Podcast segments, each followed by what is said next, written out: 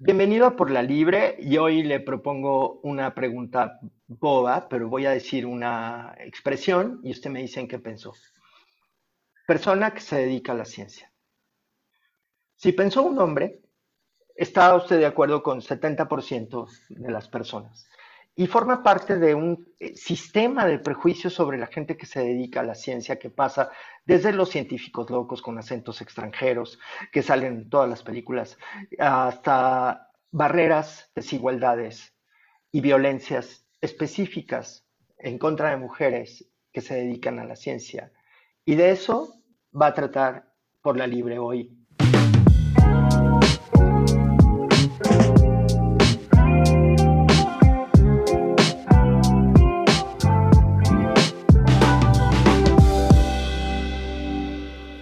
hemos querido abordar este tema porque se desprende de una manera muy lógica y muy natural y muy obvia de los temas que veníamos conversando en programas anteriores sobre acceso de las mujeres a ámbitos de la sociedad.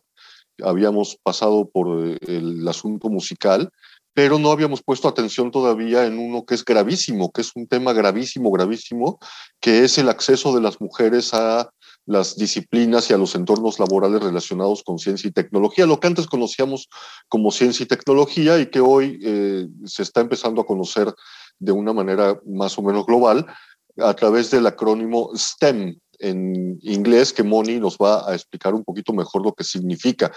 Eh, básicamente arrancamos esta discusión hoy a partir de haber visto un documental que está en Netflix y que recomendamos a todas y todos nuestros eh, podcast escuchas, que es un documental dedicado precisamente a analizar la, eh, la posición de las mujeres en el mundo de la ciencia y la tecnología, de la investigación científica, de la academia más dura de todas en los Estados Unidos y de las discriminaciones sistemáticas que las mujeres sufren en estos ámbitos y sobre todo algo que me parece fundamental que rescatemos del sesgo implícito al que se refería la pregunta con la que Alex inició este episodio.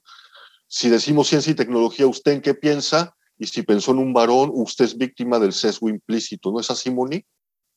Hola, ¿qué tal? Gracias, Charlie. Hola, Alex. Muy buenas a quienes nos están escuchando y nos siguen eh, desde hace tiempo en este podcast por la libre. Exactamente, hay eh, datos ya contundentes, un seguimiento importante.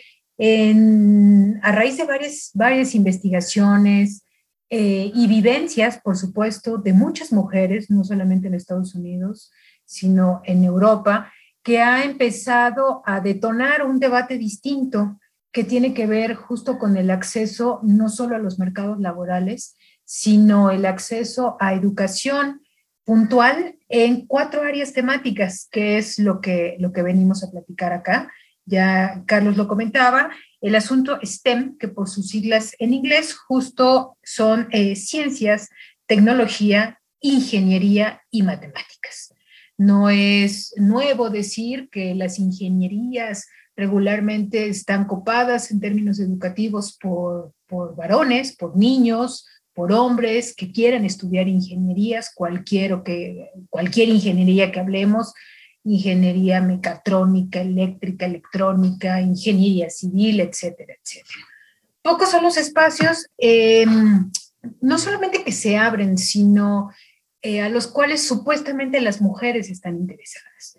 Y digo supuestamente porque ahora eh, comentaremos brevemente una serie de informes que, se, que ha sacado particularmente en México una organización denominada Movimiento STEM México.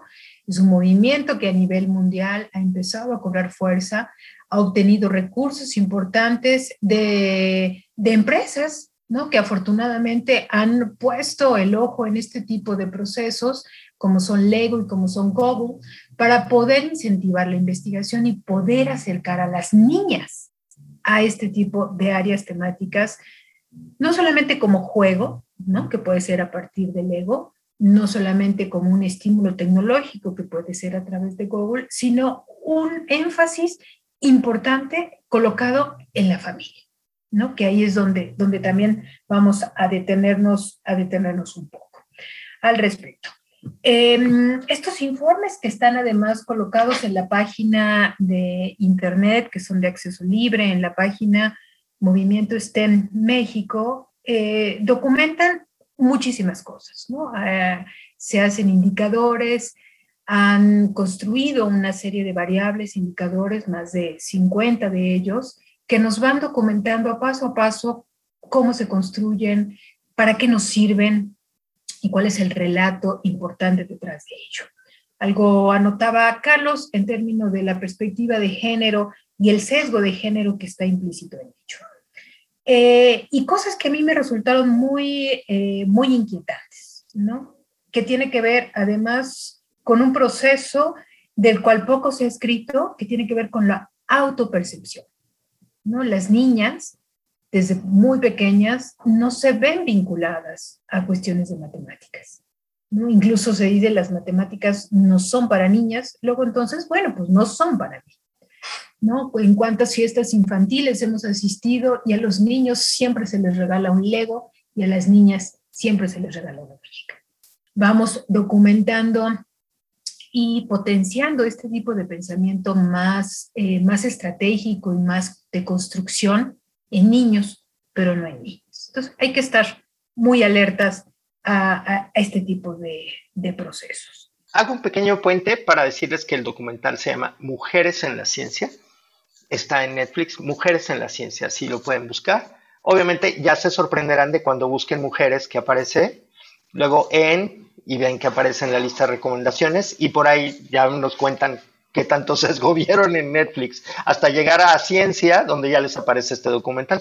Pero bueno, esa anécdota solo para dar el paso a, la, a, Carlos que, que nos comenta datos que estoy mirando en una de las infografías que Mónica nos hizo llegar del movimiento STEM México, que me parece importante pues decirlos. En una de las infografías eh, nos habla primero del contexto en el que se desarrolla esta, este sesgo, esta, este bias, este bias eh, discriminatorio con respecto al género en el acceso a la ciencia, la tecnología, la ingeniería y las matemáticas, que es el contexto, las normas culturales que asignan un papel a la mujer en la sociedad y la prevalencia de la inequidad eh, y la violencia de género influyen en el acceso a las ciencias. En niñas de edades de 3 a 5 y de 6 a 12 años, brechas de género a favor de los niños en desempeño matemático se observa desde tercero de primaria y en autoconcepto en matemáticas desde cuarto de primaria, es decir, eh, ellas mismas, las niñas, a partir de cuarto de primaria, se entienden a sí mismas como inhábiles para poder ingresar al mundo de la ciencia, la tecnología, la ingeniería las matemáticas. En adolescentes de 12 a 15 y de 15 a 18, pocas mujeres en educación media superior toman cursos avanzados de matemáticas y física y hay un porcentaje bajo de mujeres en carreras técnicas prioritarias. Es decir, es una luz que va creciendo conforme avanza la edad de las niñas en su relación con el, eh, con el ámbito científico, tecnológico, ingenieril y matemático. En educación superior, jóvenes de más de 17 años cada vez menos mujeres eligen ciencias físico-matemáticas, arquitectura y urbanismo e ingenierías, que son mejor remuneradas que las opciones que eligen en general las mujeres, excepto las ciencias económico-administrativas, donde probablemente estamos viendo un emparejamiento de género un poco más rápido que en las áreas duras científicas. El mercado laboral, solo 8 ciento de las mujeres está en sectores de alta productividad. Hay un bajo porcentaje de mujeres ocupadas en carreras profesionales STEM. Y por último, en el ámbito del liderazgo académico y profesional, solo 29% de las mujeres, 29% de las mujeres en universidades públicas y 24% en centros de investigación pertenecen al Sistema Nacional de Investigación que por cierto se encuentra en el ojo del huracán durante estos días que estamos cruzando. Para empezar a poner ahí eh, pistas para buscar alternativas en el campo de la programación y ligado a las matemáticas, el 12 de octubre es el día de Ada Lovelace, que una matemática eh, con una influencia enorme en la historia de la programación. Pueden encontrar arroba finding Ada donde se celebra y se invita a las niñas a diferentes eventos relacionados con el STEM. Bueno, además de este, este tema que nos parece muy relevante de la autopercepción, la autoconcepción de las niñas y los niños como papás, como mamás, ¿cierto? Como cuidadores, por supuesto, como científicos o no. Eh, problemáticas mucho más complejas que hemos venido abordando desde, en, esta, en esta segunda temporada, que tiene que ver con el contexto. No estamos ajenos, por supuesto, a que el acceso a servicios básicos es fundamental. ¿no? Estamos hablando en el caso de México de más, de, las, de más del 50% de las familias se encuentran en pobreza o en pobreza extrema, lo que complica, sin lugar a dudas, el acceso a educación digna y de calidad.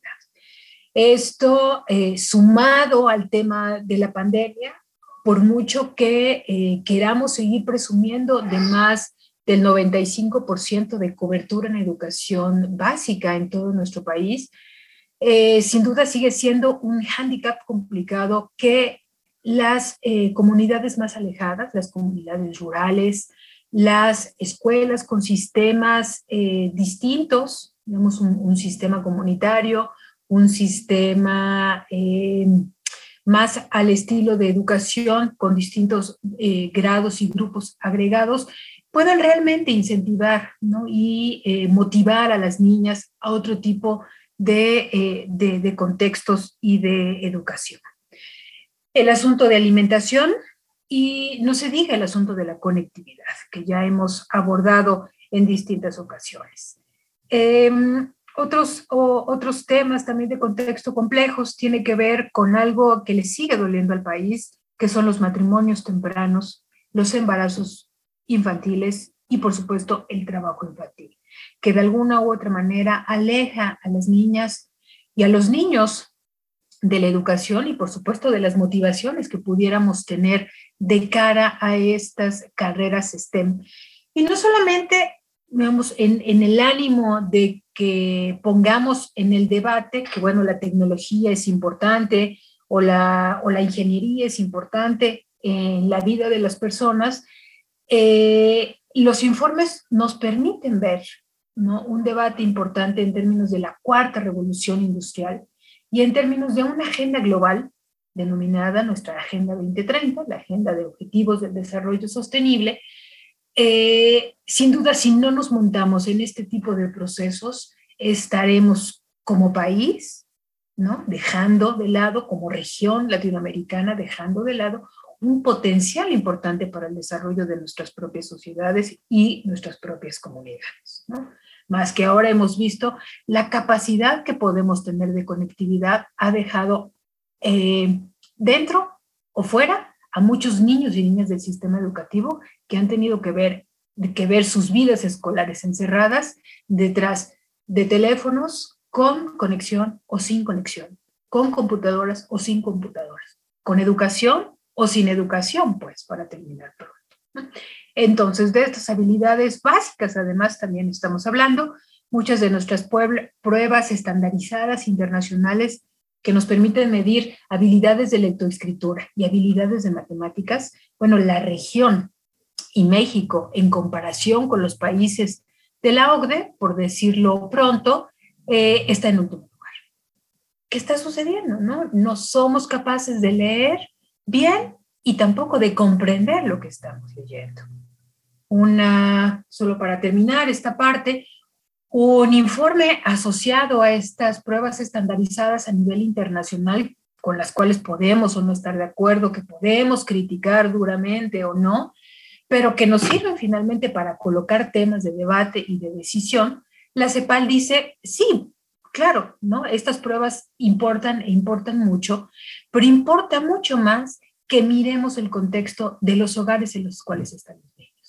Si las niñas y los niños están en hogares en donde existen libros, esta capacidad de lectoescritura va a ser muy distinta. ¿no? Si la madre, la mamá del hogar tiene una educación secundaria terminada, el futuro educativo de esas niñas y niños va a ser muy distinto a que si la mamá tiene un, un, nivel educativo inferior. Entonces, son datos que de pronto estas, estas eh, encuestas, estas pruebas estandarizadas no permite que veamos, pero que sí, el contexto, sin lugar a dudas, es muy, muy relevante. Bien, y, este contexto eh, también tiene un relato sobre, sobre la ciencia, que es un relato que ha sido, nos muestra el documental, muy encubridor. Eh, la ciencia es un sistema de mérito altamente regido por, por la, la, autoridad que permite el avance, el paso, la obtención de fondos para investigación. Y esto ha permitido un clima que revela este documental, donde que no está exento de violencias y de violencias, de acoso. El tema del acoso en la comunidad científica se abre en este documental con cifras y, e historias alarmantes, sobre todo eh, decir, el documental también aporta esta enorme riqueza que para mí ha tenido los feminismos, que a partir de una biografía se puede constatar y se puede dar cuenta y se puede reflejar la experiencia de muchísimas personas. Y aquí hay científicas muy valientes que, que hablan de su experiencia, que, que, hablan de sus muy malas experiencias, ¿no? pero que también hablan de su persistencia y la importancia de crear un entorno favorable para el acceso de las niñas al interés por la ciencia y al, y al gozo por el conocimiento. ¿no?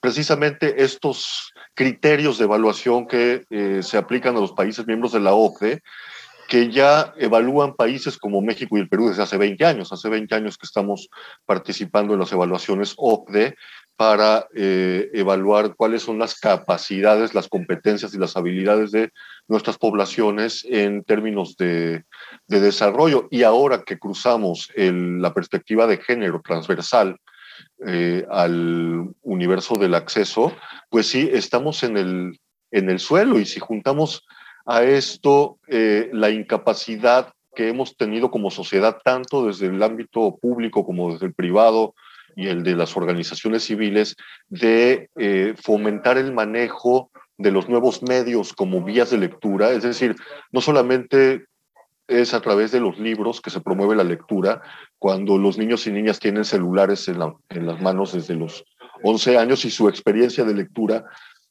se da fundamentalmente a través de estos medios. Hemos fallado por completo en el uso de los medios porque se los hemos entregado a Facebook. El otro día eh, leía yo una noticia de eh, el gobierno del Perú, el nuevo gobierno del Perú, que aplaudía eh, un proyecto que se va a desarrollar en la sierra para dotar de conectividad y de eh, equipos eh, computacionales a eh, comunidades de bajos recursos, comunidades desfavorecidas, pero este proyecto se pone en las manos de dos empresas para que lo operen y estas dos empresas son Microsoft y Facebook, que si le entregamos el conocimiento o la capacitación a los sectores desfavorecidos sobre el manejo de tecnologías a Facebook, pues ya perdimos.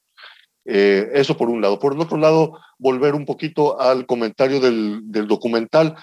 Eh, el documental, como decía Alex, busca en las biografías, sobre todo de cinco doctoras, cinco científicas muy importantes, estadounidenses del área del eh, MIT, de esas universidades tecnológicas y científicas del norte, la Ivy League y demás, y los sucesos de acoso, de discriminación por los que han tenido que pasar a lo largo de sus vidas. Hay algunos que simplemente, simplemente no se pueden creer, incluyendo, ya verán ustedes el documental, un caso que culminó en el despido del profesor acosador, que llevaba décadas acosando chicas, interrumpiendo carreras tecnológicas, en fin, hay que verlo, es importantísimo, me parece que es muy, muy importante otro, otra, no es un documental, es, es ficción, se llama La directora, en inglés se llama The Shale, creo. Mm, es una miniserie, son cuatro o seis episodios, no recuerdo en este momento, y aunque no es realmente el objetivo de la, de la, de la ficción, de la miniserie, coloca pinceladas muy importantes también sobre una mujer que llega a dirigir el Departamento de Letras, eh, un departamento que ha tenido muy poca inscripción en los, últimos ciclos escolares y que, bueno, llega ella como a tratar de levantar el, barco. Eh, fracasa, pero fracasa justo porque está a merced de quienes realmente toman las decisiones al interior del entorno universitario, que son, por supuesto, varones. Finalmente tiene que declinar, declina a favor de otra mujer u otra mujer que eh, ha sufrido a sí misma eh, violencia y discriminación, no solo por ser mujer, sino fundamentalmente por ser una mujer decana en este tipo de espacios. Una mujer que se espera que lo que haga es jubilarse, ¿no? Para dejar espacio a las mentes eh, jóvenes. Eh, entonces, la miniserie está colocando ¿no? no solamente el asunto de género, sino un tema también muy relevante en estos debates que tiene que ver con la edad. Em, cuando em, asistía yo a la presentación de estos informes del movimiento STEM, junto una, justo una de las cosas que más eh, destaco y que nos debería llamar poderosamente la atención es que debemos, iniciar estos procesos de acercamiento a la ciencia, no solamente a la ciencia eh, natural, a la ciencia física, a las ciencias exactas, como en algún momento les conocimos, sino también a las ciencias sociales. Y tenemos que empezar en el kinder, ¿no? El parvulario es para todas y todos, no solamente el contacto con otros, con otras, ¿no? Con mis, con mis eh, coetarios, con mis amiguitos, mis amiguitas, sino es el momento en el cual el descubrimiento del mundo se hace por primera vez. ¿no? Y si lo seguimos haciendo con este estereotipo del rosa, del azul, de los carritos, de las muñecas, de los cuentos de fantasía y de princesas y los cuentos de exploración y el mundo para, para los distintos sexos, ya perdimos. Nuevamente estamos colocando como lo primordial la, socialización eh, sobre la base del género, sobre la base del sexo, digamos. Una, una acotación, eh, eh, digamos, también relevante es que nos falta información.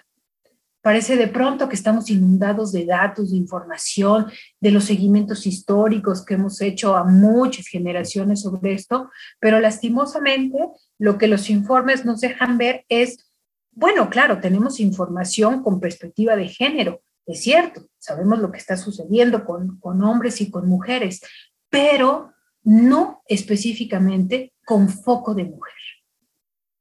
no estamos atendiendo realmente las necesidades de información con foco específicamente de mujeres para entonces empezar a tomar otras decisiones. Y nuevamente, ¿no? Coloco yo, el, el gran reto para nuestros sistemas educativos está en qué hacemos en, estas, en estos espacios más alejados de las grandes urbes, por donde de pronto pasan todas las discusiones. Pero las escuelas que no están en las grandes capitales de nuestras ciudades, ¿qué hacemos con, todo ese, con todas esas redes escolares? Un, un gran camino aún por recorrer al respecto. Y como vemos, este es un otro campo en que el acceso es un reto, está montado en desigualdades, provoca tensiones importantísimas en el ámbito académico y en los ámbitos laborales.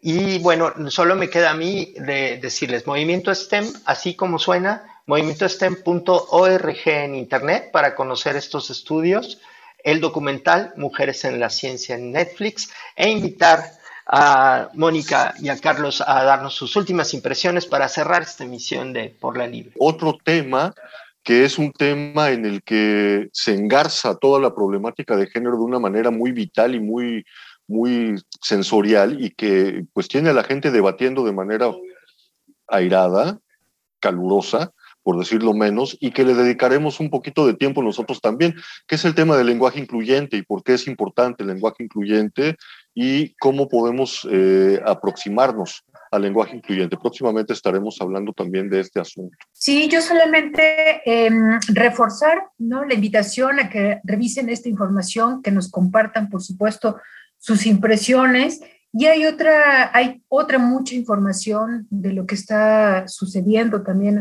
en nuestras, universidades.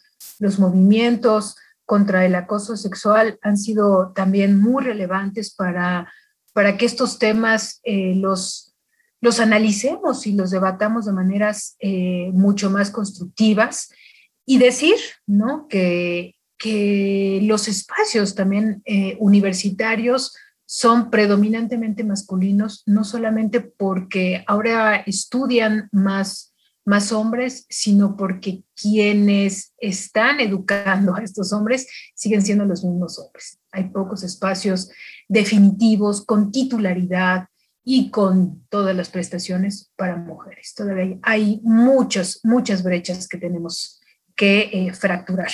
Y con esto y saludando también a todas las iniciativas que se dedican especialmente a facilitar el acceso de las infancias y especialmente de las mujeres a los temas de, ciencia y tecnología. Si usted conoce y quiere recomendar, pónganos en, los comentarios pónganos ahí para que tenga más de un ejemplo que Marie Curie de mujeres en la ciencia y eh, acumulemos también una historia de referentes para construir nuevas historias de las mujeres en las áreas STEM. Y con ese deseo despedimos este podcast que se llama Por la Libre, Mónica Valdés, Carlos Maza, Alex Rubio. Nuestro ID musical, una creación de Masas on the Beat.